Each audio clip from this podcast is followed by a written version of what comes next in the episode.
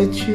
Aqui é mais um Teolabcast. Quem fala é o Leonardo, aqui de Santo André.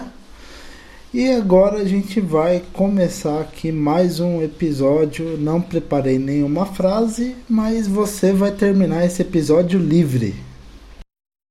Boa noite, aqui é o Cedric falando direto do seu estúdio portátil da Zona Oeste. E eu devo confessar que eu estou derretendo, porque deve estar fazendo, pelo meu julgamento, os 37 ou 38 graus aqui. Mas é o, é o, que, é o que a gente sobrevive nesse verão carioca que ainda não terminou. Uh, então, pessoal, uh, alguns avisos antes de a gente começar rapidinho. Primeiro, né, sempre lembrando, vocês podem nos seguir nas redes sociais, como por exemplo no Twitter, twitter.com.br no Facebook também, facebook.com.br. Nós temos uma pequena novidade, nós vamos começar um sistema de newsletters para a gente mandar alguns avisos, algumas novidades, alguns anúncios também para vocês e vocês ficarem sabendo. Por exemplo, uma ideia do newsletter é sempre avisar quando sair um episódio novo, tanto do Teolabcast, os episódios mais completos, como também do Telebcast.zip, que são as reflexões mais curtas. Tá? E a, a, gente promete que a gente não vai encher a caixa postal de vocês de spam ou de propagandas, etc. A ideia é sem avisar, sair um novo episódio, ou uma reflexão, ou alguns anúncios, coisa pequena. Né? E pois bem, o Léo falou ali antes de eu entrar, né, que você vai sair, é, vocês que estão ouvindo a gente vão sair desse episódio livres, porque esse é mais ou menos o tema do episódio de hoje. Hoje nós temos um convidado especial que é o Rodrigo, que vai se apresentar daqui a pouquinho. Inclusive, ele já está online, já está aqui do nosso lado. Mais ou menos assim, do nosso lado, entre aspas, né? Eu, que eu estou vendo aqui a foto de todo mundo aqui, uma do lado da outra aqui no Skype. Mas o Rodrigo, ele, uh, ele trabalha de um modo muito ativo numa ele vai explicar isso um pouco melhor, eu vou usar inclusive o termo errado, numa corrente teológica chamada Teologia da Missão Integral. Né? Provavelmente muitos de vocês que estão nos escutando, especialmente quem vem das igrejas evangélicas mais neopentecostais, nunca deve ter ouvido falar desse termo. Nunca deve ter ouvido falar de outros termos associados que a gente vai tentar explicar um pouquinho aí durante o episódio. Mas podemos dizer o seguinte: esse episódio provavelmente é um pouco mais tel do que lap, mas vai ser legal, eu prometo para vocês.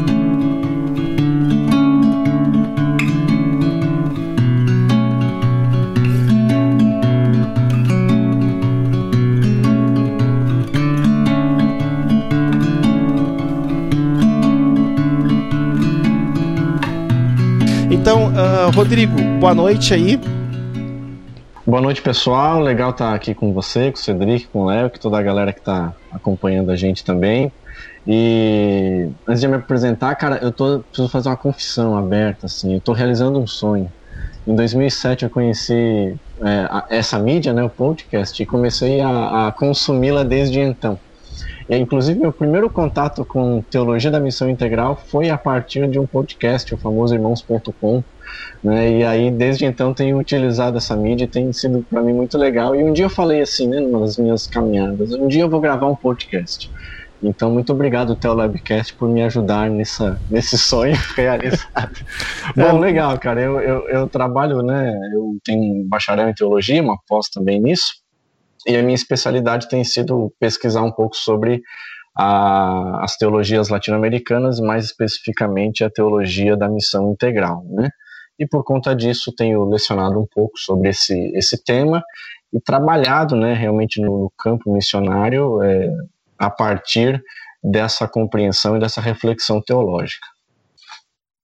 Uma coisa que eu acho legal, a gente tá abordando essa questão nesse episódio, é porque essencialmente quem vê os evangélicos do lado de fora, né, acha que os evangélicos são um grupo ultra coeso, ultra homogêneo, que todo mundo pensa a mesma coisa, que todo mundo é igual. Eu, por exemplo, durante muitos anos, quando eu digamos assim, ousava dizer em algumas conversas que eu era evangélico, em geral já vinha, né, aquela chuva de críticas, ah, não sei que, a Igreja Universal pra cá, a Igreja não sei que pra lá, aquele outro que vende o lencinho do apóstolo, ah, sei que, que fica o pastor roubando dinheiro, etc. Eu, gente, Igreja evangélica não é tudo igual, tem coisa muito diversa acontecendo por aí.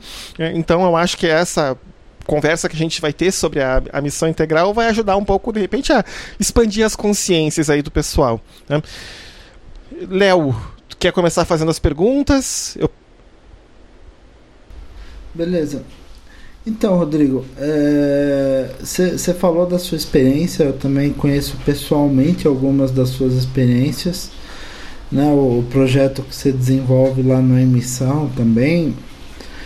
E, e você tem uma vivência aí há muito tempo com, com a missão integral, apesar de ainda ser bastante jovem. Né? Então, como você disse, você tem faculdade na área, você tem pós-graduação que você fez lá com o Zé Machado. E assim, primeira pergunta é da onde nasceu a missão integral, da onde veio isso, é, surgiu lá no Pacto de Lausanne ou é anterior a isso? Né? Como que surgiu? Da onde surge? De que contexto vem a teologia de missão integral e, e ganha força nos meios teológicos latino-americanos? Então vamos lá, é, para tentar localizar a galera, né? Essa, esse tipo de reflexão, a teologia da missão integral, ela está dentro de um de um guarda-chuva, né? Vou assim colocar para ficar até mais simples para a galera que não está acostumada com o termo. É, dentro aí, ela nasce nesse período do século XX das teologias contemporâneas, naquilo que a gente vai chamar de teolo das teologias contextuais, né? Então, a partir do século XX, é, a gente tinha uma predominância da produção teológica sendo feita na Europa e na América do Norte, então no norte do mundo, e, e tudo isso era importado, né, ou colocado à força no sul do mundo. E a igreja vai crescendo nessas regiões, América Latina, América do Sul, é, África, Ásia, e esse pessoal também vai criando as suas reflexões teológicas. Dentro não vai ser diferente na América Latina. Então, a teologia da missão integral, ela vai surgir em meados aí da década de 50 e 60. É, ela, ela começa a ser apresentada a partir, em termos mais amplos, né, nos CLADs, que são os congressos latino-americanos de evangelização. O primeiro que nós tivemos foi em Bogotá, na Colômbia, em 69, depois em 79 no Peru e 92 é, em Quito, né, no, no, Equador, no ano 2000 também, agora em Quito. Né, mas ela nasce em década de 60 a partir da reflexão de alguns teólogos protestantes, né, como o René Padilha, o Pedro Arana, o Samuel Escobar e o Orlando Costas, né, todos eles são oriundos da América Latina. E ela vai ganhar mais notoriedade a partir da década de 70, quando foi realizado o Congresso de Evangelização Mundial, né, primeiro Congresso de Evangelização Mundial, o Lausanne 1, conforme a gente mais acostuma a conhecer, né, que foi organizado pela Fundação Billy Graham, uh, que é dos Estados Unidos, essa grande força motora de evangelização, aquele modelo de evangelização que é a reprodução de um modelo de sociedade norte-americana nos seus campos missionários, mas o que foi interessante de Lausanne 1 é que anos antes, o John Stott, reverendo John Stott, ele vem para a América do Sul e junto com o René Padilha faz um tour, mais ou menos um, um tour pela América do Sul e, e, e, vai entendendo como que a igreja estava, né, e como que a igreja estava desempenhando sua tarefa de evangelização e de cumprimento da missão. E uma das frases do René Padilha, que a gente pode dizer que é um dos, entre aspas, pais da teologia da missão integral, dos precursores pelo menos, é que a gente precisa considerar o contexto na evangelização. E ele chamou a atenção disso para o John Stott. John Stott percebe e ele insiste, né? O John Stott insiste para que o, o Padilha fale em Lausanne. E em Lausanne 1, nós estamos lá década de 70, né, aquele modelo das unidades homogêneas, né, escola de crescimento da igreja, do Peter Wagner e essa galera. Então você tinha que criar igrejas para ricos, igrejas para latinos, igrejas assim. Então vai segmentando a sociedade, essas igrejas vão crescendo dessa maneira. E uma das falas do René Padilha é justamente contra essa tese do Peter Wagner e, e reafirma a necessidade de analisar o contexto diante da evangelização. E aí em Lausanne 1 é, acaba-se realmente o Pacto de Lausanne sendo concretizado, e a gente tem o lema do Pacto de Lausanne, né, o Evangelho todo para o homem todo, é realmente uma declaração de que é necessário levar em conta toda a vida do ser humano e o seu contexto no cumprimento da missão da igreja. A partir de Lausanne I, esse movimento é, vai crescendo e ele vai se expandindo dentro da América do Sul e, e, ainda um pouco lento, né? Mas vai crescendo e vai ganhando espaço dentro das igrejas aqui na América do Sul. Basicamente, esse é um, um breve histórico, né? Pelo menos do início.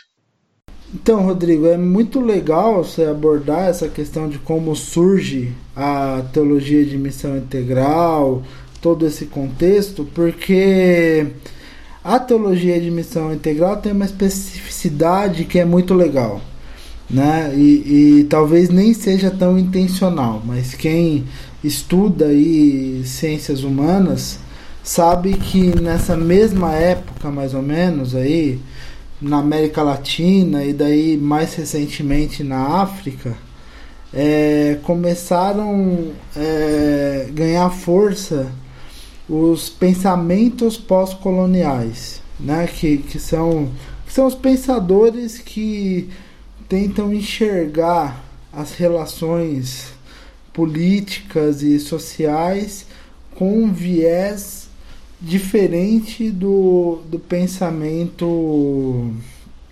eurocêntrico, do, do pensamento centrado também nos Estados Unidos. E a gente percebe que a teologia de missão integral é, também surgiu como uma, uma resposta nesse sentido. Né? É uma, uma teologia que tenta, não digo desafiar, mas estabelecer um contraponto a esse pensamento teológico que cresceu durante tanto tempo nos Estados Unidos, na Europa, esse pensamento eurocêntrico. Então, é uma teologia que surge na periferia, né? Vamos dizer assim.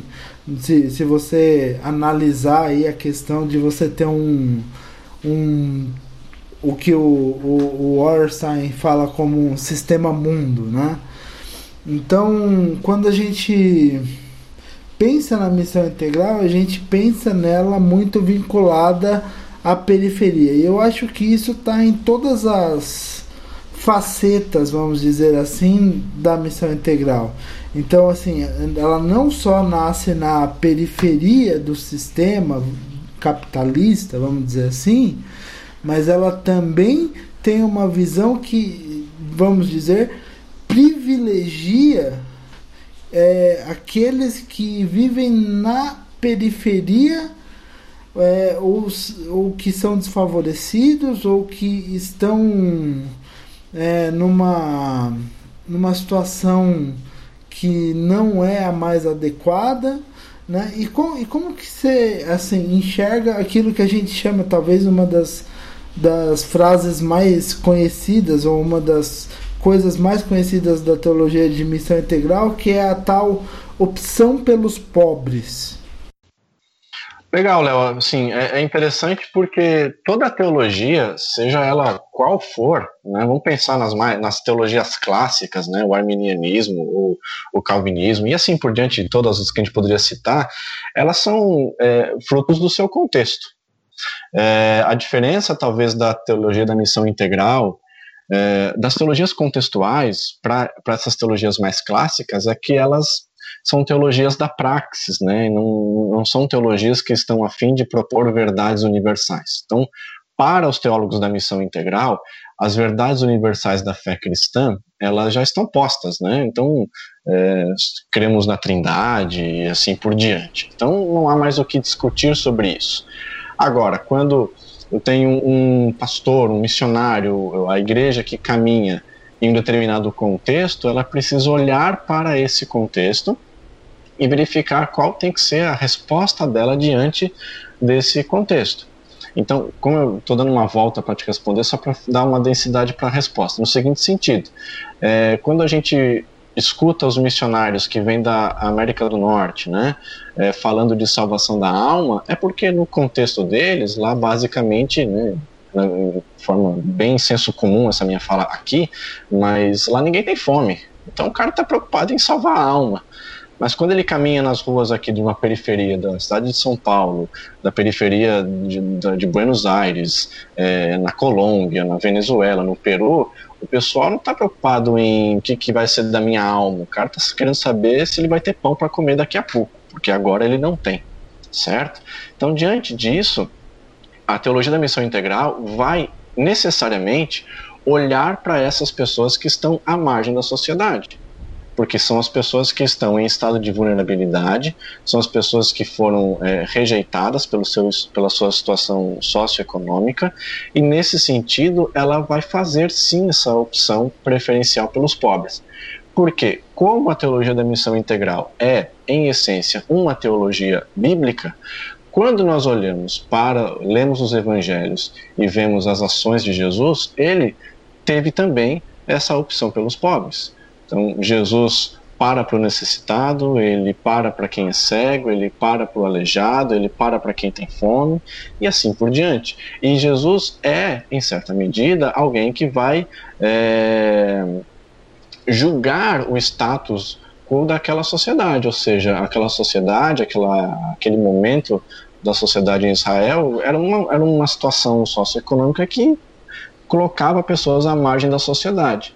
Então a reflexão que a gente faz é, bom, se Jesus naquele período estava fazendo esse tipo, tendo esse tipo de ação e postura diante daquela realidade, a realidade da igreja deve ser a mesma que Jesus teria se estivesse caminhando hoje aqui. Então, se Jesus hoje estivesse andando conosco e parasse para é, dar atenção para quem está à margem da sociedade, essa também tem que ser a nossa opção, esse tem que ser também o nosso caminho. Então, é uma opção que na verdade é um pouco óbvia, né? E talvez, né, só dando uma prolongada, é, talvez isso seja um dos fatores que irrite um pouco a galera que não, não gosta muito dessa reflexão teológica. Porque me parece muitas vezes que a TMI, ela fala do óbvio, né? Ela não está preocupada em saber é, a complexidade da eleição. Ela está querendo ser uma resposta para os problemas da sociedade de hoje em dia, como igreja.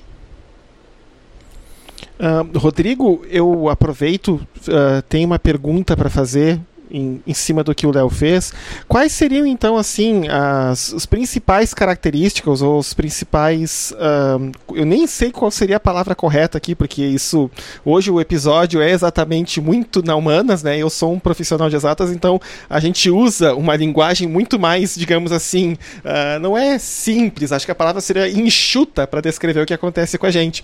Mas assim, quais seriam assim as principais características, as principais uh, os pontos de ação da TMI Né? Legal. Então vamos lá. Basicamente, é uma reflexão teológica da praxis, portanto, ela vai é, se questionar e propor caminhos de atividade, de ação, de práticas que a igreja vai ter enquanto é, comunidade do Cristo que caminha aí ao longo da história. É, ela é uma teologia que parte do texto bíblico, portanto, é uma teologia bíblica, e utiliza como chave hermenêutica tanto do texto bíblico como da realidade, o reino de Deus. Então, nesse sentido, é, a pergunta de quem faz uma proposta de teologia de missão integral é ler o texto bíblico a partir dessa lente. O que é que tem de reino de Deus aqui no texto? O que é que o reino de Deus diz para ser feito? O que é que ele rechaça? O que é que ele é, invalida? O que é que ele chama de pecado? E o que é que ele fala como proposta?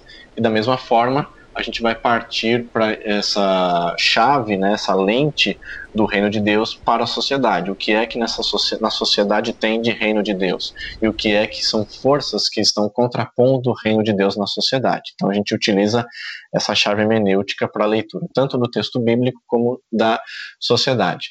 Ela é, fala de uma pregação, ou seja, nós cremos e entendemos que é necessário pregar o evangelho, chamar as pessoas ao arrependimento, à fé e à obediência, mas também colocamos no mesmo patamar a responsabilidade social da igreja. Então, do mesmo modo em que nós falamos do Evangelho e chamamos pessoas para caminharem com Cristo, nós também servimos as pessoas para que elas tenham um mínimo de condição de vida. E não somente o um mínimo de condição de vida, a TMI tem como proposta, além disso, propor maneiras de que a, a igreja seja responsável na sociedade e estabeleça parâmetros de vida. Então, a gente tem aquela famosa frase lá, né, que a gente não pode só dar o peixe, a gente tem que ensinar a pescar. Então, a, o caminho é esse, a gente tem como característica dar o peixe, ensinar a pescar.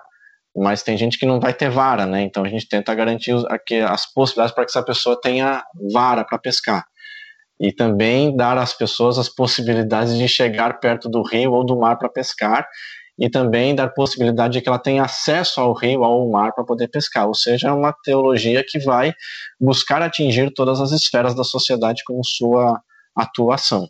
Né? Ela é, só para concluir, ela compreende que salvação é o domínio de Cristo sobre toda a, a sociedade, sobre todo o cosmos, né? E tanto o indivíduo como o conjunto, o coletivo. A igreja na TMI é o corpo de Cristo redimido, então toda a sociedade que está debaixo do Cristo é compreendida como igreja compreende que a antropologia é o homem inteiro, não o homem dividido, como algumas outras teologias propõem, e a escatologia da TMI é a redenção de toda a humanidade, de toda a criação, certo? Então, basicamente seria, seria isso. Eu acho que talvez o, o, o público do, do nosso podcast, talvez ele fique um pouco confuso com alguns termos técnicos. Eu não vou pedir para você explicar sobre escatologia, sobre é, qual que é a soteriologia da teologia de missão integral, mas uma coisa eu ia pedir é, de diferenciar a teologia da, da missão integral enquanto teologia bíblica de outras teologias de que tem uma abordagem mais sistemática, de fazer um pouco essa diferenciação entre te, o que, que é uma teologia sistemática e o que, que é uma teologia bíblica, pra, de, com termos assim bem leigos mesmo, para a gente ter um entendimento inicial acerca disso.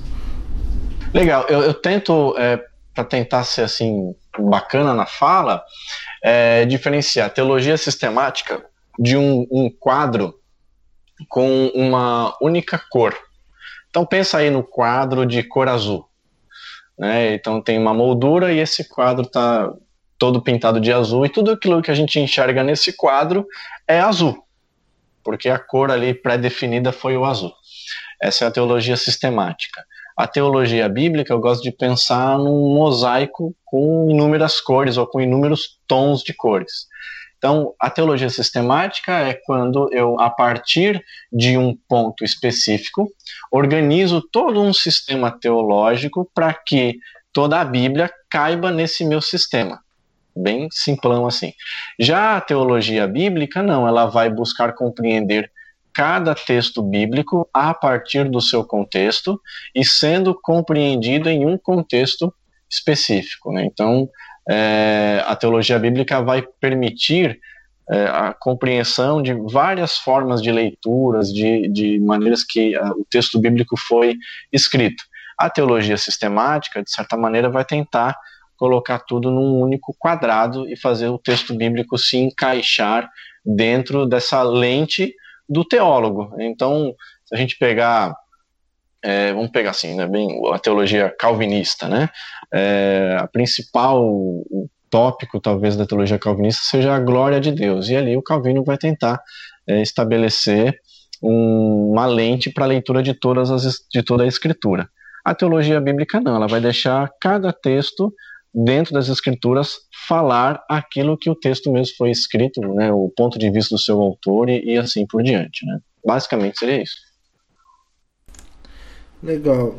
E tem, tem uma outra questão também sobre teologia de missão integral que seria muito legal da gente falar. A gente sabe que a teologia de missão integral é uma teologia muito recente, ela é uma teologia do século XX, né? No, surgiu aí no leque de teologias contextuais. E a gente sabe que teologias mais antigas do, da primeira fase do protestantismo tiveram problemas seríssimos nos séculos XIX e no começo do século XX, quando surgiram evidências científicas, por exemplo, a questão da evolução, em alguma medida a própria questão da, da teoria da relatividade, enfim, uma série de descobertas científicas que foi modificando totalmente o papel do homem no universo. A questão, por exemplo, da descoberta por parte do, do Halley que o universo está se expandindo. Enfim, um monte de, de descobertas científicas que forçou os teólogos dessa, dessas teologias ou a adotar uma postura de negação, em alguns casos mais radicais, e essa postura a gente vê principalmente em algumas doutrinas pentecostais e neopentecostais, ou por outro lado, aceitar de novo, a tentar é, enxergar de outra maneira a, a, aquela é, dados aqueles fatos, aquilo que. como que a, a te, aquelas teologias tradicionais poderiam, entre aspas, responder essas questões que se colocavam. E eu acho que a missão integral, por ser uma teologia muito mais nova, que já surge aí num contexto de pós-guerra, é, ela acabou tendo uma, uma visão um pouco diferente dessas questões, acabou talvez lidando com muito mais tranquilidade com essas questões. É, então, nesse sentido, é, eu sei que não há uma uniformidade, justamente pelo fato da, da teologia de missão integral ser contextual. Eu já vi diferentes posturas de diferentes pastores, mas nesse sentido, qual é a postura da, da, da teologia de missão integral? É, em relação a esses temas? Há uma maior penetração de, dessa temática? Há menos preconceito? Há talvez uma postura é, mais é, que responda melhor a essas questões por ser uma teologia contextual? Cara, legal, assim, é, enquanto teologia e a partir do método hermenêutico que ela precisa fazer para entender o texto bíblico e propor soluções do texto, a partir do texto bíblico, a TMI precisa conhecer a sua realidade, precisa conhecer o seu contexto. E por conta disso, ela é multidisciplinar.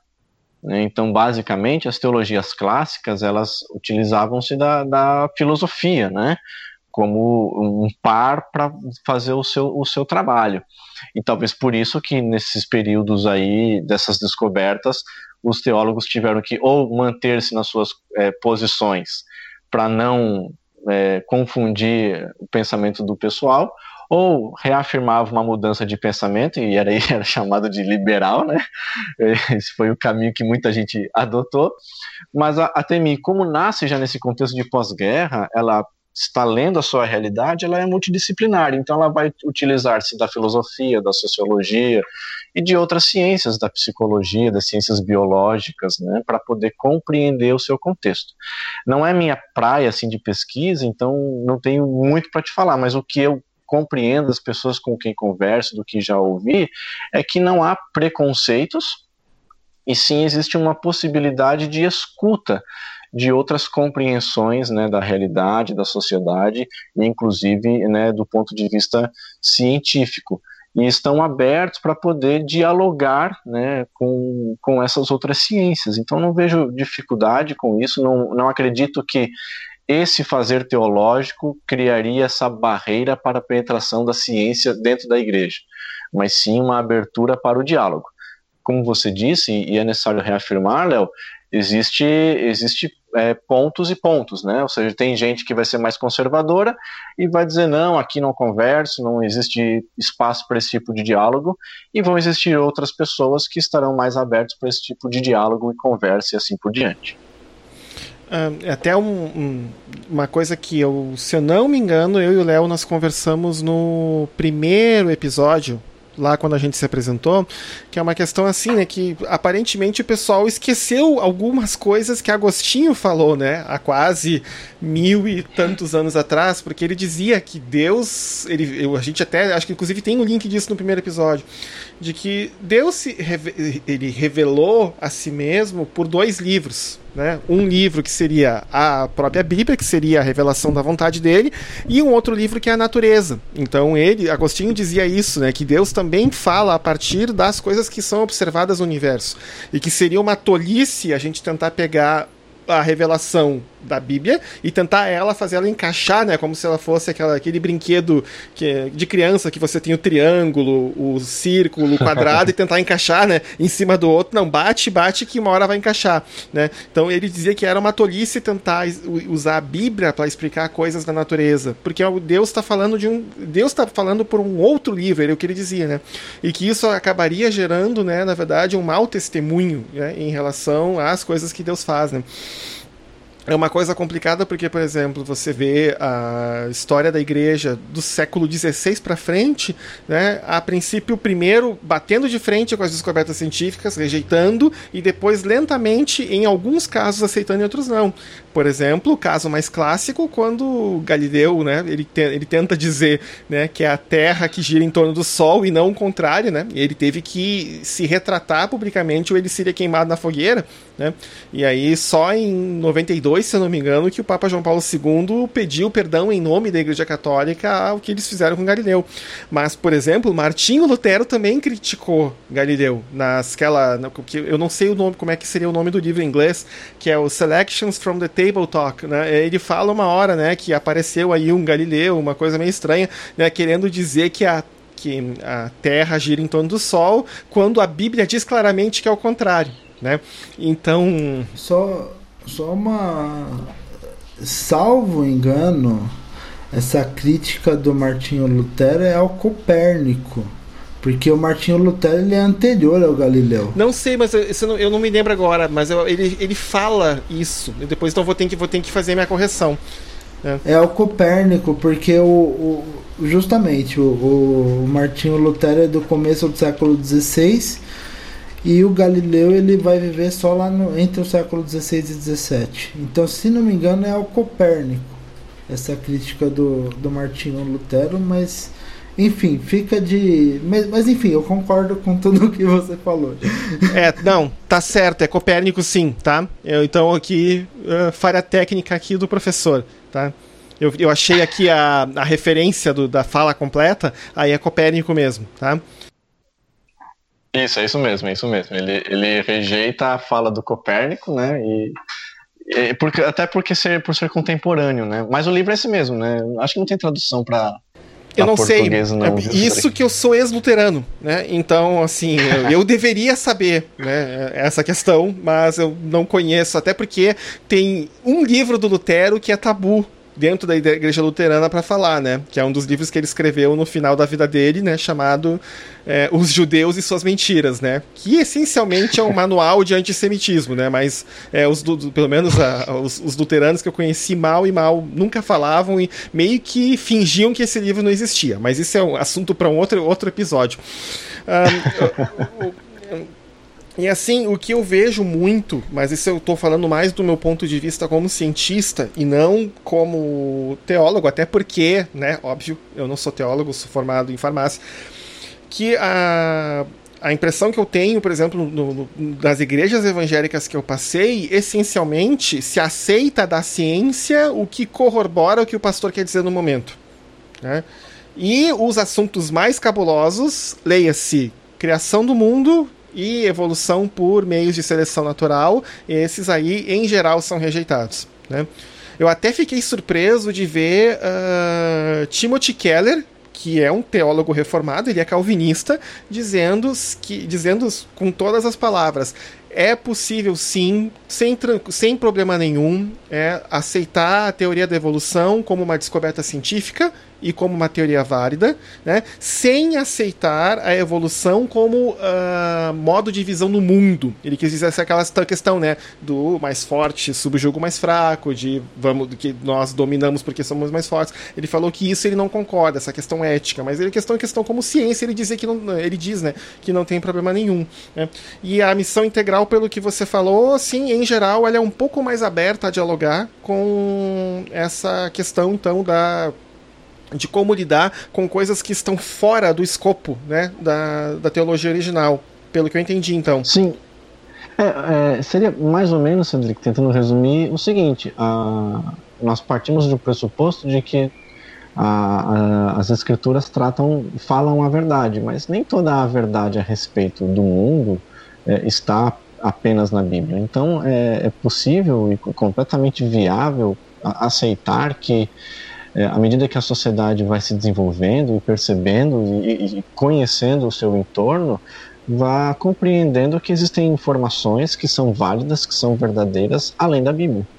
É, uhum. E que é possível tranquilamente caminhar com um, um livro, é, e, e aí até os mais né, ortodoxos dentro da TMI chamá-lo e, e afirmá-lo palavra de Deus, né, inerrante assim, mas também compreender que existem outras informações muito válidas na criação que a gente precisa considerar e que, inclusive, são é, caminhos possíveis para as respostas que a igreja pode dar à sociedade. Assim, um exemplo é, simples, né? Talvez você, como luterano, não concorde comigo, porque o Bonhoeffer vai dizer ex, que. Ex-luterano. o ex, né? O ex-luterano. É, o Bonhoeffer dizia que não deveriam existir psicólogos, né? Porque o pastor, em suma, ele é o. deveria fazer essa função. Mas como não aceitar é, o uso de terapias para o desenvolvimento de uma pessoa, para cuidado de algumas crises e assim por diante. Né? Isso é totalmente viável a partir desse escopo da TMI. Né? Nós compreendemos como algo possível, como algo natural, na verdade, né? sem problema nenhum, entende? uh, eu digo isso porque uh, eu, como cientista, eu gosto de acompanhar pesquisas e dados e etc. Né? E eu acompanho com muita atenção a situação da igreja evangélica nos Estados Unidos, porque essencialmente é o nosso futuro. É para mais ou menos para lá que a gente está indo. Porque a gente está tá vendo acontecer aqui no Brasil o que aconteceu na igreja evangélica final dos anos 60 e início dos anos 70 lá. Né? E o, uma coisa que está acontecendo lá é que as pessoas da, um pouco mais novas que nós, né, os chamados millennials, eles estão abandonando a igreja aos às multidões. São poucos os que se consideram uh, assim que dizem que vão a uma igreja com uma certa frequência. A maior parte diz alguns que tem afiliação religiosa, mas que não tem mais ligação com a igreja nenhuma, que daí são os chamados nuns, e tem também os chamados duns, ou seja, aqueles assim, ó, não quero mais saber disso aí, né? E quando perguntam para eles ah, ah, quais foram as razões que fizeram você deixar a igreja, né?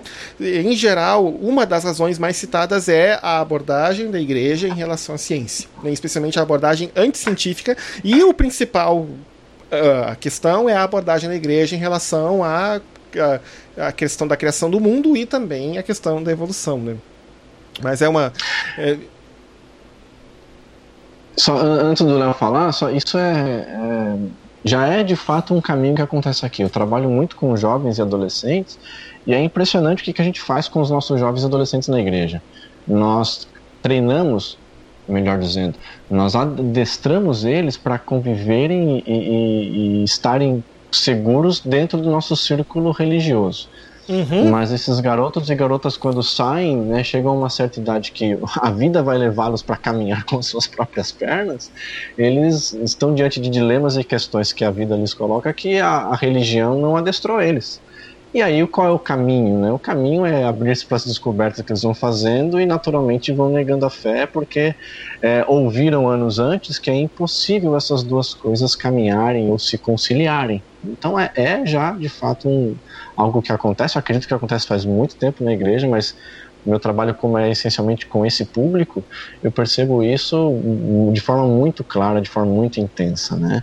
Então, uma teologia nesse tipo, nesse tipo que a gente está propondo em fazer, dizendo, ó, é possível dialogar, é possível conversar, é um caminho também, inclusive, saudável para que, quem sabe, a gente não caia nesse, nessa trilha da igreja evangélica norte-americana. Né?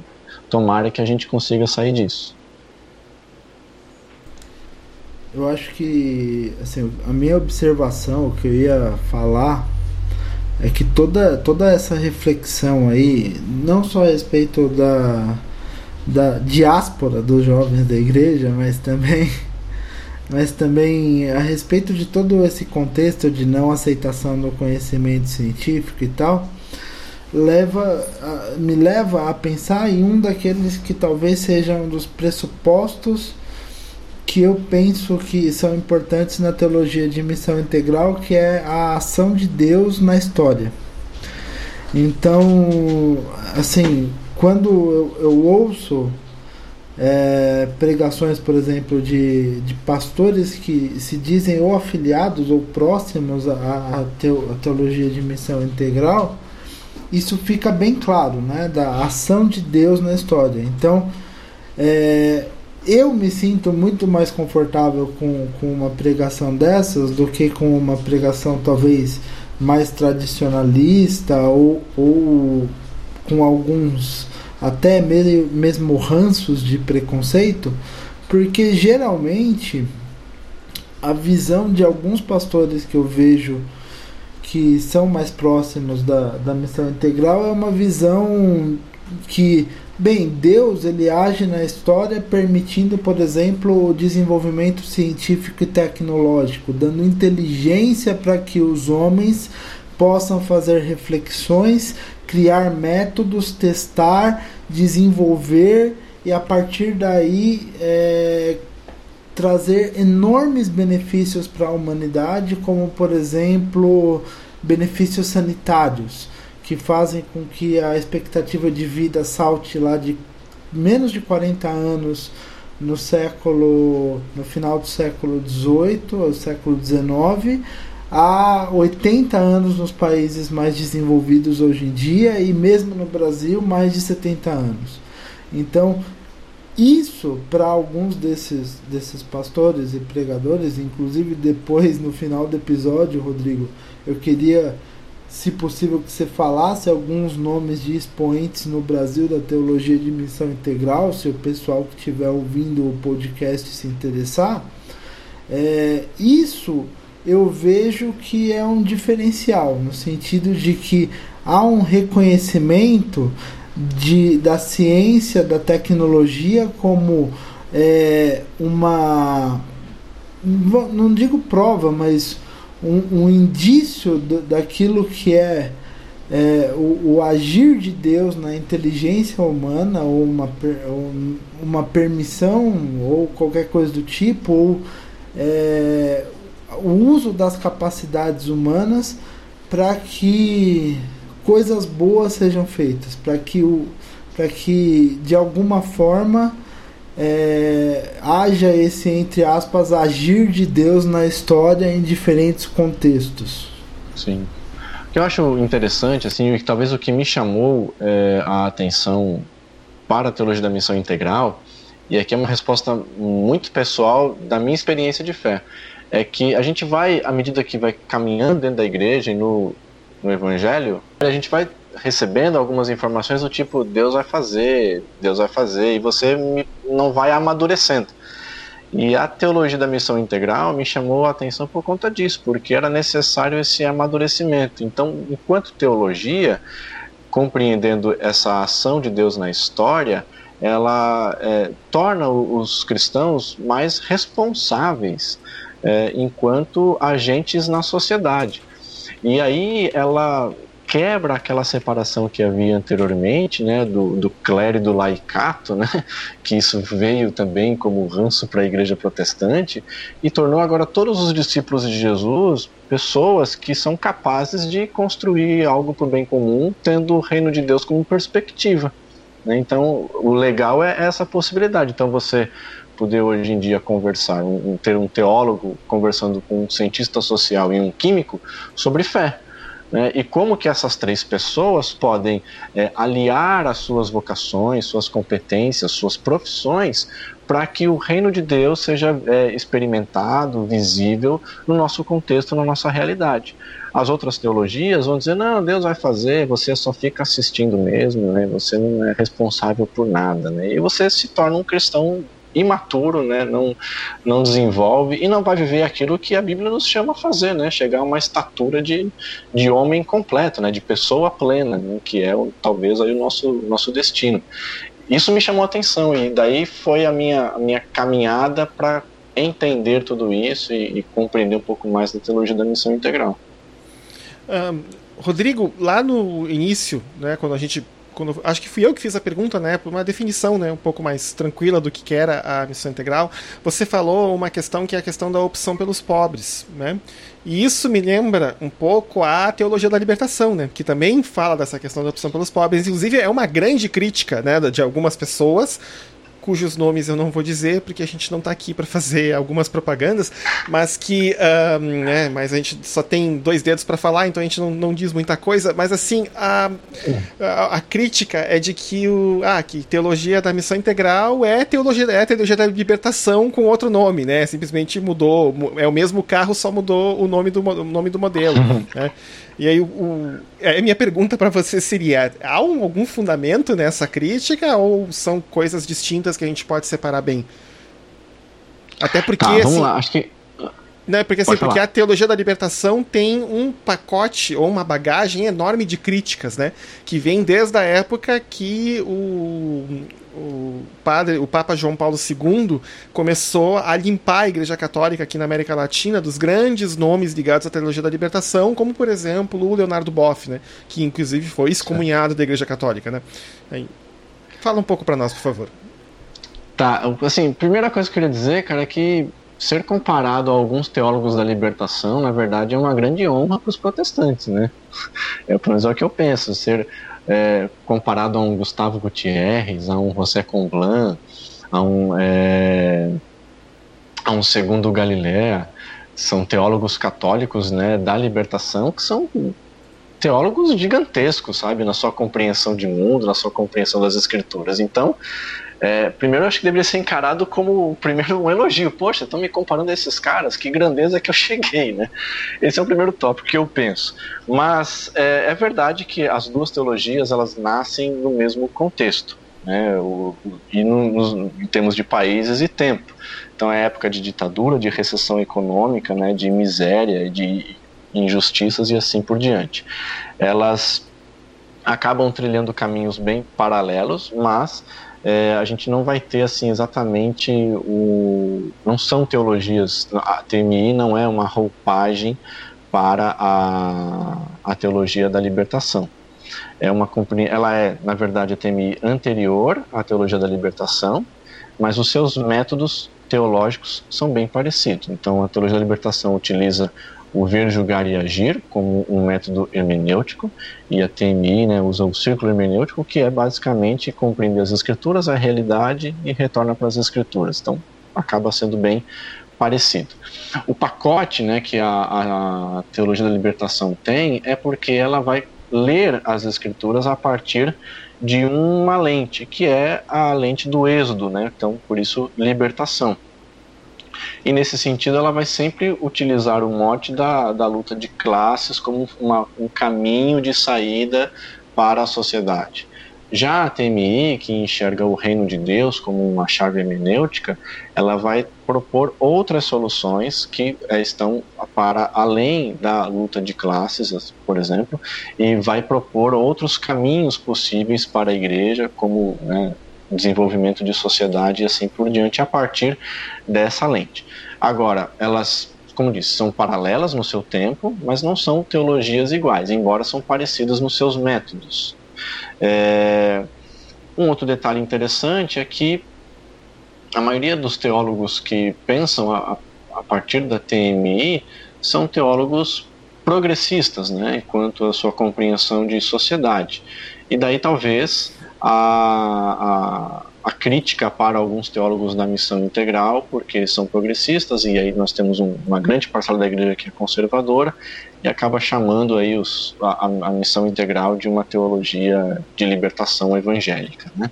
Mas não enxergo como uma roupagem evangélica para a TDL, eu enxergo como uma teologia contextual que é bem similar né, uma à outra, mas que não pretende ser, um, não pretende ser uma cópia da outra. Não, não acredito que seja dessa maneira. Compreendo que elas é, nascem do mesmo contexto, mas a, a, teologia da missão integral vai continuar e trilhar o seu próprio, é, próprio caminho. E como leitura da sociedade, vai fazer uso de alguns ferramentais, né? como por exemplo a, a leitura da sociedade a partir das ferramentas de, de Karl Marx e assim por diante, né? Não são todos os teólogos, alguns utilizam, mas o que eu não vejo como um agravante é uma ferramenta da sociologia que a gente pode utilizar para compreender a sociedade. Mas isso não me torna um marxista. Eu só estou lendo a partir disso. Mas quando eu vou propor uma solução, para esse problema que a realidade me apresenta, eu estou propondo essa solução a partir daquilo que eu estou enxergando nas escrituras sagradas com essa chave hermenêutica reino de Deus.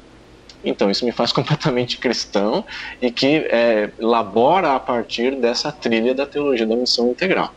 Né? E aí talvez a questão da crítica, Cedric, honestamente, cara, o que eu acho, essa galera que faz crítica e fala que a, a teologia da missão integral é marxista, são os esquerdopatas e tal, é que é aquela coisa do velho espantalho, né? O pessoal, ah, vocês estão lendo a partir do marxismo, do socialismo.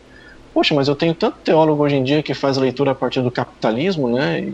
Por que, que esses caras não são acusados de pecadores? Somente o pessoal que utiliza, né, ou, ou utiliza a ferramenta neoliberal para ler a sociedade. A grande questão é que esse pessoal tem um bom público, uma boa audiência, e aí só é, para finalizar, eles conseguiram uma coisa que talvez nós da Missão Integral precisamos repensar. A gente se tornou ao longo do tempo muito acadêmico. E esse pessoal, a gente então, nosso tom de fala às vezes é realmente incompreensível. Essa galera mais conservadora, ele consegue falar mais no chão, né, para a galera da igreja e por isso tem mais audiência nesse sentido, né, de, de afirmar algumas coisas a respeito da missão integral que, se bem observar, a gente vai perceber que não é, como por exemplo taxá-la de uma teologia marxista, entendeu? Léo quer fazer uma pergunta? Não, eu ia fazer uma consideração falando que existem compreensões teológicas hoje que partem do individualismo metodológico, que é um contrassenso total, né? tendo em vista a, a, a história bíblica, né? E o individualismo como elemento de separação entre o homem e Deus. Né? E eu acho que é importante o, o Rodrigo ter tocado nesse aspecto, porque ao, ao menos nos últimos anos criou-se uma grande celeuma é, dentro do meio evangélico brasileiro que é aquela coisa meio da de, de você ficar apontando o dedo e ficar chamando de marxista alguma coisa que eventualmente usa um método de, de compreensão que é, é o método crítico, né? É o método baseado ali na, na visão crítica, talvez. É, e, e na, visão, na visão crítica não é, não é a visão crítica que a gente conhece do, do ponto de vista teológico, né? que aquela visão do século XIX, visão crítica do ponto de vista sociológico, ponto de vista filosófico, ponto de vista econômico. Então, a, a teologia de missão integral ela tem muito essa questão da denúncia. Então ela talvez ela, ela, ela tenha uma ela e talvez isso irrite muita gente, ela tem uma visão muito incisiva contra é, legalismos talvez contra essas essas visões mais é, digamos, conservadoras da igreja. E, e, e, como que a gente pega e pensa numa teologia como, por exemplo, a da missão integral, sem que essa teologia necessariamente se torne um, uma geni, né? uma, uma vidraça que passa a apanhar de todo mundo porque ela tem um método mais crítico, ela denuncia mais questões da sociedade, né? E, e, eu acho que daí a gente podia até entrar numa, numa outra questão que é muito importante, que é a questão de que assim é, a teologia de missão integral é uma teologia ativa no sentido de é, agir para que o reino de Deus se estabeleça. Enquanto isso, você tem teologias que, em suas práticas, são muito passivas para que é, a, o cristão daquela teologia espere até que Jesus venha e busque ele e leve para o céu.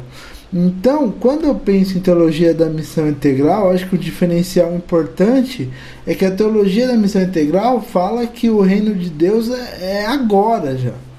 É, o reino de Deus é uma coisa que ela já é construída na vida humana. Não é um negócio que ah, o reino de Deus está lá no céu. Você vai vivendo aí do jeito que você quiser e quando você terminar aí, você vai vai para o céu. Né? E, a, e a teologia da missão integral é um pouco diferente nisso. Ela vai é, falando de como construir uma sociedade para que as pessoas enxerguem o reino de Deus nessa sociedade e a partir daí passem a, a viver esses valores. Então, talvez a gente pense na teologia de missão integral como uma teologia em que a pregação está na prática de assistência, na prática de você estar tá junto com as pessoas, na prática de você se orientar a, a, a não ajudar, porque assim, essa coisa de às vezes você pensar no assistencialismo, você se coloca numa posição em que o pobre tem uma dívida com você, mas de ajudar no sentido que, olha, é, você é igual a mim, você é meu irmão, então eu, eu tenho que ajudar a gente para que a gente fique junto, porque se você não estiver bem, eu não vou estar tá bem também, né?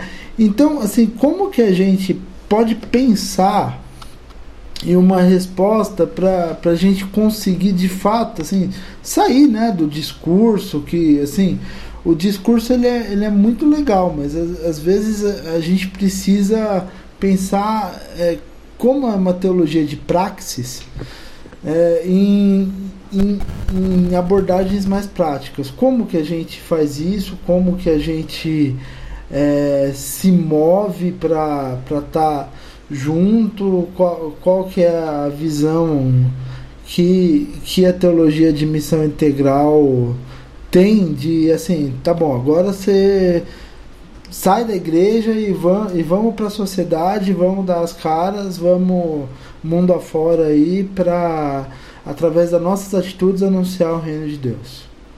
Legal, o Robson Cavalcante, né? Acho que todo mundo já, talvez uma boa parte da galera já ouviu essa frase dele. Ele vai dizer que a missão da igreja é manifestar aqui e agora a maior densidade possível do reino de Deus que será consumado ali e além. Então, como você disse, a partir dessa perspectiva teológica, o reino de Deus está presente e próximo. E aí, então, como é que eu me coloco a ação? Cara, é, é uma resposta muito simplória, assim, é abrir os olhos e ver quem está do seu lado porque quando eu abro os olhos e percebo quem está do meu lado, eu vou enxergar um mar de, de necessidades e uma infinidade de possibilidades de serviço, porque nós não desconectamos a pregação da diaconia, a gente não separa, né? não existe para nós a separação do falar de Jesus e servir a pessoa. Para nós, tudo isso faz parte da missão.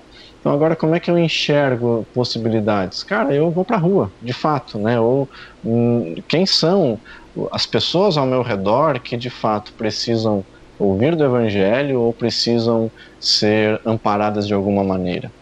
Né? Então, primeira coisa que quando eu comecei a compreender isso, foi isso que eu pensei, foi a conclusão que eu cheguei. Bom, eu não preciso de nenhum grande projeto, não preciso de nenhum grande aparato para fazer alguma coisa. Eu mesmo, Rodrigo, como indivíduo, posso começar a servir quem está próximo de mim.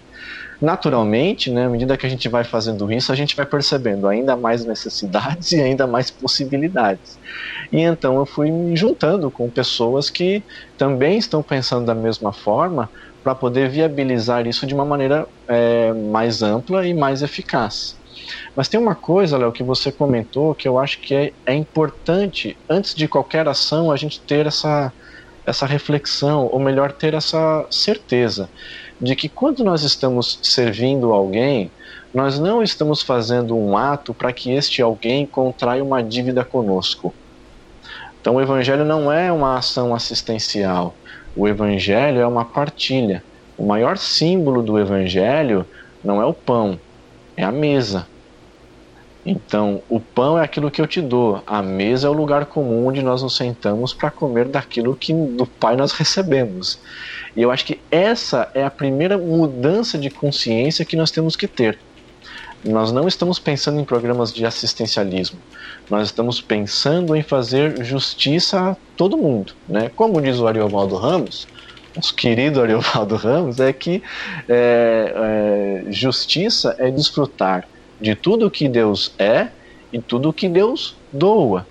Portanto, o meu caminho de ação é permitir que as pessoas tenham todo o acesso àquilo que é possível, viável, tudo aquilo que é bem comum.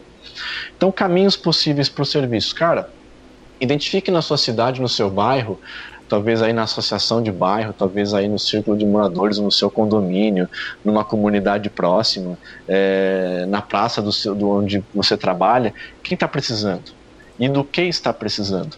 É, vá e converse com essas pessoas, sente com essas pessoas, escute essas pessoas. Essas pessoas elas têm uma história, né? elas têm uma identidade, elas precisam ser ouvidas. E a partir daí, de ouvir essas pessoas, conhecer essas histórias, começar a propor soluções.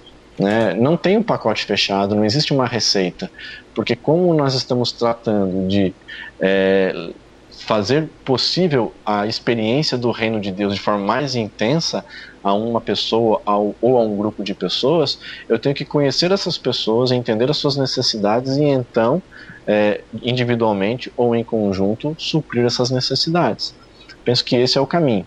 Vou dizer de uma experiência mais específica minha é que a partir de um encontro com uma comunidade, eu conheci um grupo de garotos e eu utilizo o futebol como uma ferramenta de aproximação, de identificação e a possibilidade de conhecer a história desses garotos. E através do futebol, do esporte, eu consigo trazer à tona é, em conversas, em diálogo, temas que são sensíveis a eles ou, e conhecer as suas necessidades para que de alguma maneira eu possa servi-los. E a partir daí, alguns garotos a gente já conseguiu encaminhar é, para que eles estudem mais, para que eles se relacionem melhor com seus familiares. Outros garotos a gente supriu de alguma maneira é, o que eles estavam precisando em termos de investimento, de alimento e assim por diante. Então, é no conhecendo as pessoas que a gente vai identificar as necessidades e a partir daí expor o evangelho. Seja ele o evangelho naquilo que a gente pode pregar, seja ele no evangelho naquilo que a gente pode fazer né, para é, o, o bem de uma pessoa. O, eu antes de. Até eu tenho, tenho mais uma pergunta para fazer para o Rodrigo, mas antes só fazer um, uma colocação em cima do que o Léo e o Rodrigo falaram, né? Porque eu hoje eu pertenço às igrejas Wiener aqui no Brasil. Eu estou aqui, aqui no Recreio dos Bandeirantes, que é um bairro aqui do lado. E uma das ênfases da teologia da Wiener é a questão do reino. Né? E essa, o reino é uma coisa meio paradoxal, né? Porque o reino, ao mesmo tempo que ele já está aqui, ele não está completamente, né? Então a gente avança, a gente implementa o reino, mas a gente sabe que completamente o reino só vai ser estabelecido mais adiante no futuro. Mas isso não nos impede de já começar a botar a mão na massa e fazer o trabalho, né? É, e uma outra coisa que Léo falou, né, que quando a, uma teologia denuncia né, os males da sociedade, ela vai sempre incomodar. Isso não, não tem como escapar disso. E isso não é de hoje, você vai ver isso aí em boa parte do Antigo Testamento, né, quando os profetas eles tinham a ousadia, como Jeremias, de ficar na, na entrada do templo, impedir a entrada das pessoas e começar a denunciar. Né? Vocês acham que vão ficar bem só porque o templo do Senhor está atrás de mim? Não voltem a praticar justiça, tratem bem o órfão, estrangeiro e viúva, parem de agir com violência. Né? aí eu é, aquela aí, ele, ele denunciava essas questões Isaías fez essa denúncia vários outros profetas depois foram fazendo o mesmo tipo de denúncia né? e toda essa escola profética Jesus também faz né, depois lá adiante né? é claro que vai incomodar né? é mais ou menos como um padre católico nos anos 60 chamado Philip Berrigan eu botei essa frase no Twitter do Telabcast um tempo atrás. Né? Os pobres. Só... Fala aí, fala aí. Só, só, antes de você falar, Cedric, só um, um adendo que é interessante que a teologia da missão integral vai trazer como um, uma proposta de labor teológico a todo o profetismo do Antigo Testamento. Imaginei então, que sim. É, né? Então ela vai, por ser uma teologia que denuncia, ela vai olhar para os profetas do Antigo Testamento e ver a crítica que eles estão fazendo e vai falar: opa, isso aqui tem coisa que nós também temos que fazer, nós temos que ser esse tipo de profeta para a nossa sociedade. Né? É, Amós, por exemplo, dentre esses que você citou, mas também Amós é, é gritante isso, né? ele que nem era um profeta de ofício mas é um agricultor, um fazendeiro, ele, ele se coloca como profeta e vai justamente fazer essa crítica a sociedade do seu tempo. Então, a ATMI resgata o profetismo é, do Antigo Testamento como um mote para o seu labor teológico, né? Isso não pode ser desconsiderado, beleza? É, é. E assim, só para terminar aquela questão, uh, Philip Berrigan que dizia isso, né? Os pobres nos mostram quem nós somos de verdade. Os profetas nos dizem quem nós deveríamos estar sendo. E é por isso que nós escondemos os nossos pobres e matamos os profetas. Tá? Uh, Léo, tu tem mais alguma pergunta para Rodrigo? Rodrigo, explica aí o, o conceito de salvação no. Pergunta pra simples. Teologia da, pra teologia da missão integral, que eu sei que esse foi o, o tema da sua pós-graduação, o tema da sua, do seu trabalho de pós-graduação. Legal, legal. Eu quebrei a cabeça com isso mesmo, porque e na verdade quando eu comecei a pós eu tava eu ia pesquisar sobre missão integral e, e acabei percebendo que era muito amplo, né? Então, eu vou tentar concentrar pelo menos em um aspecto. Com aquele velho ranço, né? E aí uma confissão também de achar que é possível é, sistematizar a teologia ou sistematizar a teologia da missão integral. Então eu estava na perspectiva de que eu ia conseguir encontrar né, em todos os teólogos da missão integral uma definição única, né, una do que é a soteriologia, do que é a doutrina da salvação. Mas o que eu percebi ao longo da pesquisa é que realmente isso não existe e, inclusive, não é nem intenção desses teólogos. Bom, mas então pelo menos esses caras creem no que é na salvação e como que para eles se dá a salvação. E eu acho que isso é legal, é, justamente a, a, possibilidade que a TMI dá é, às inúmeras tradições protestantes, porque se eu pego, por exemplo, os nossos irmãos pentecostais, eles, na sua grande maioria, são arminianos, então a salvação se dá a partir da escolha e assim por diante. Os presbiterianos da eleição e, e tudo mais. Enfim, cada um vai ter a sua, o seu traço né, teológico para compreender a salvação. A TMI ela vai poder agregar todas essas tradições, porque em suma, em, em resumo, a, a salvação a partir da missão integral é o domínio de Deus, né, de, de direito, de fato, sobre todo o universo criado, sobre todo o cosmos, né? Então, é o reino de Deus em, em plenitude e é a, a redenção pessoal, né? É, e comunitária e global de toda a humanidade, né? Então, assim, para a missão integral, salvação não é simplesmente a pessoa não ir mais para o inferno. Salvação para a teologia da missão integral é uh, o arrependimento, a fé, a confissão de que Cristo é o Senhor e que tal confissão afeta a vida dessa pessoa por inteiro. E nesse sentido, a redenção que Deus propõe em todo o texto bíblico é uma redenção que vai atingir a todas as pessoas né, e, e, e a todo o cosmos. Então, não existe uma linha entre os teólogos da missão integral que vai é, deixá-la exclusiva. Mas, em linhas gerais, a gente pode afirmar que a salvação é a redenção pessoal e comunitária dos seres humanos. E mais uma coisa só, é, como eu ia perguntar já, Fala aí hoje para quem quiser acompanhar, se alguém quiser ir atrás, hoje, quais são os principais nomes aqui no Brasil quando você fala de teologia de missão integral? Quais talvez é, as principais obras? Se você quiser ir atrás, aonde que você vai para achar aí esses caras? Vamos lá, tem uma galera, né? É... Talvez os nomes mais conhecidos, né? O, o Ariovaldo Ramos, o Ed Renekiewicz, o Neil Barreto, uh, o Ricardo Bitum, o pastor Paulo Júnior lá de, de Minas. Esses são os nomes mais conhecidos. Esse pessoal está na internet, você encontra aí eles fácil. Mas é, em termos de. Oi.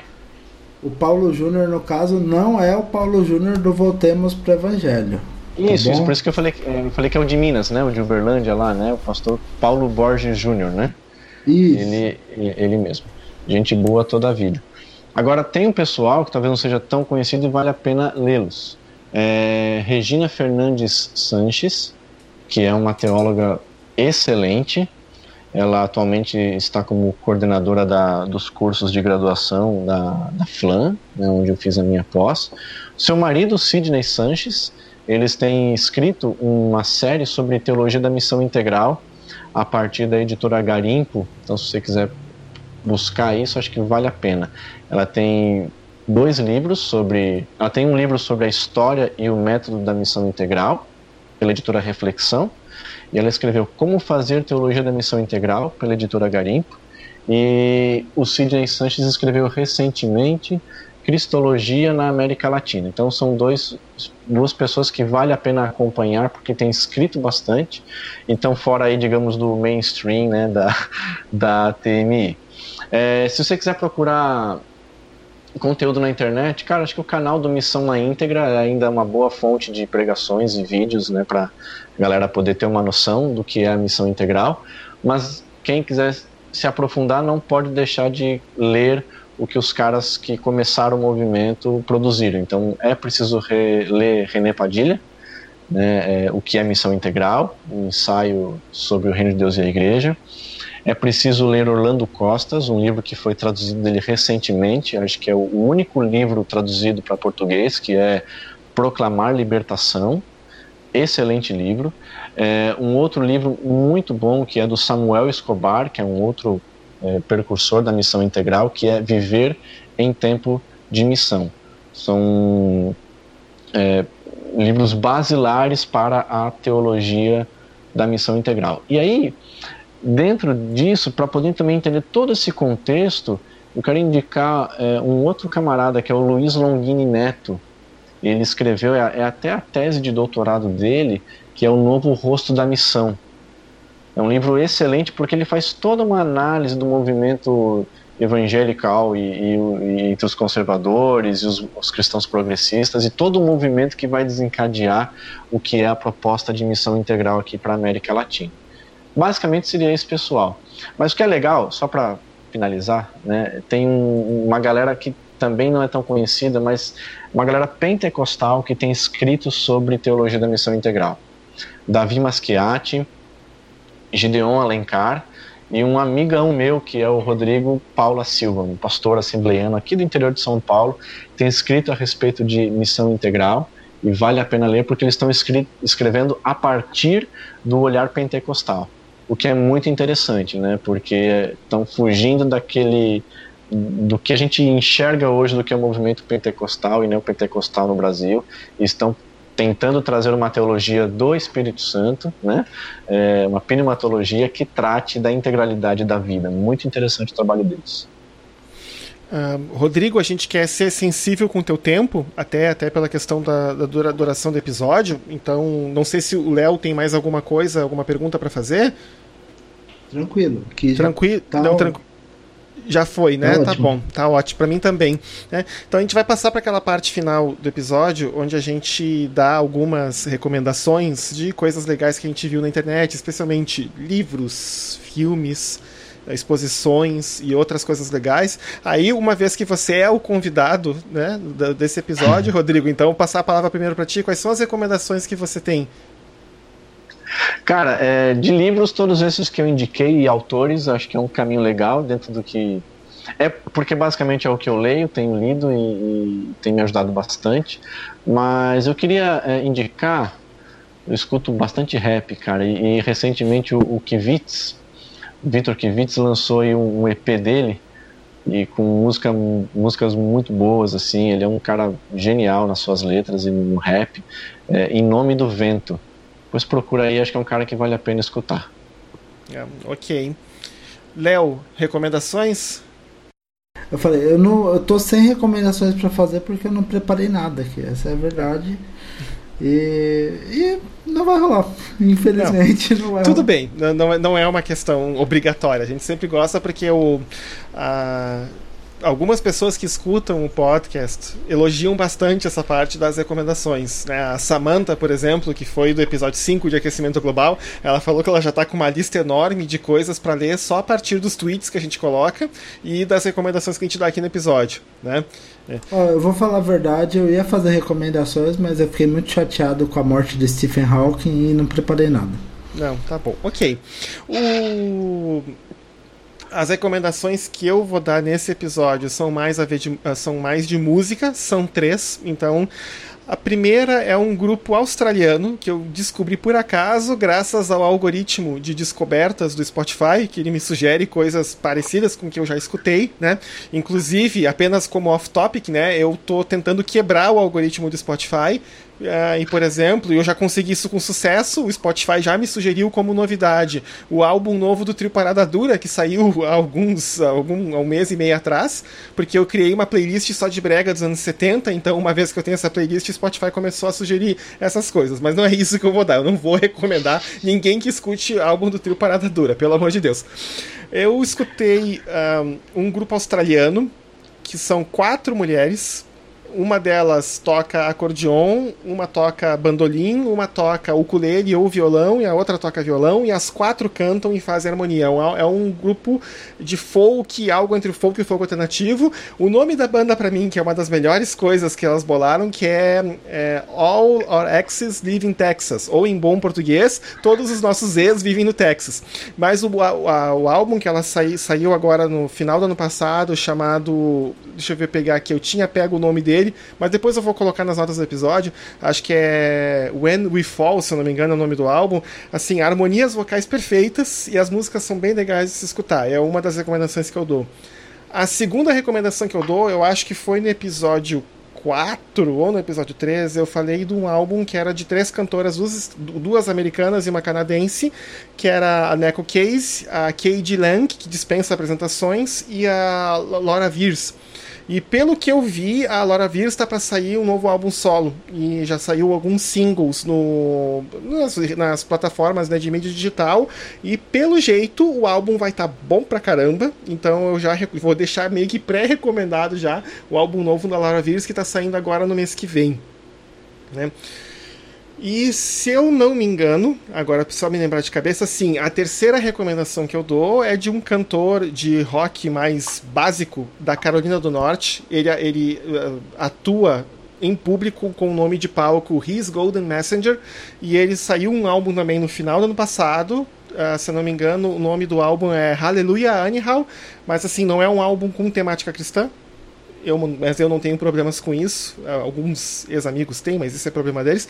E o álbum tá muito bom também de se escutar. Né? É, são, seria, é, para mim seriam essas três recomendações que eu vou deixar, as três de coisas musicais. Uh, Rodrigo, muitíssimo obrigado por dividir um pouco do teu tempo para explicar para nós um pouco do que é a teologia da missão integral. Eu devo confessar que eu fiz algumas perguntas mais a título de curiosidade, porque eu não sabia muita coisa, mas eu posso dizer que eu saí um pouco mais instruído do episódio de hoje. Legal, eu que agradeço aí o convite de vocês e para mim uma, uma alegria poder participar. Espero que eu tenha ajudado aí a galera a entender um pouco mais da teologia da missão integral e tamo junto aí. Vamos conversar mais também sobre outras coisas, beleza? Muito obrigado. É isso aí, eu agradeço também, Rodrigo. Brigadão. A gente vai conversar mais vezes aí. Foi um prazer conversar contigo, sempre é. Mas foi uma aula, né? A gente aprendeu um montão de teologia de missão integral e eu acho que vai ser muito legal pro pessoal que ouve o podcast também. Maravilha, maravilha. Muito bom, muito bom, sempre bom. É, então, o pessoal que está nos escutando, então, foi mais aí um episódio do Telebcast. Muito obrigado pela audiência. Tá? E a gente encerra por aqui e para daqui a uns 15 dias mais ou menos, a gente entrar com algum outro assunto que misture um pouco de fé de um lado, ciência do outro e tudo que a gente puder enfiar no meio. Gente, então, boa noite. Boa noite.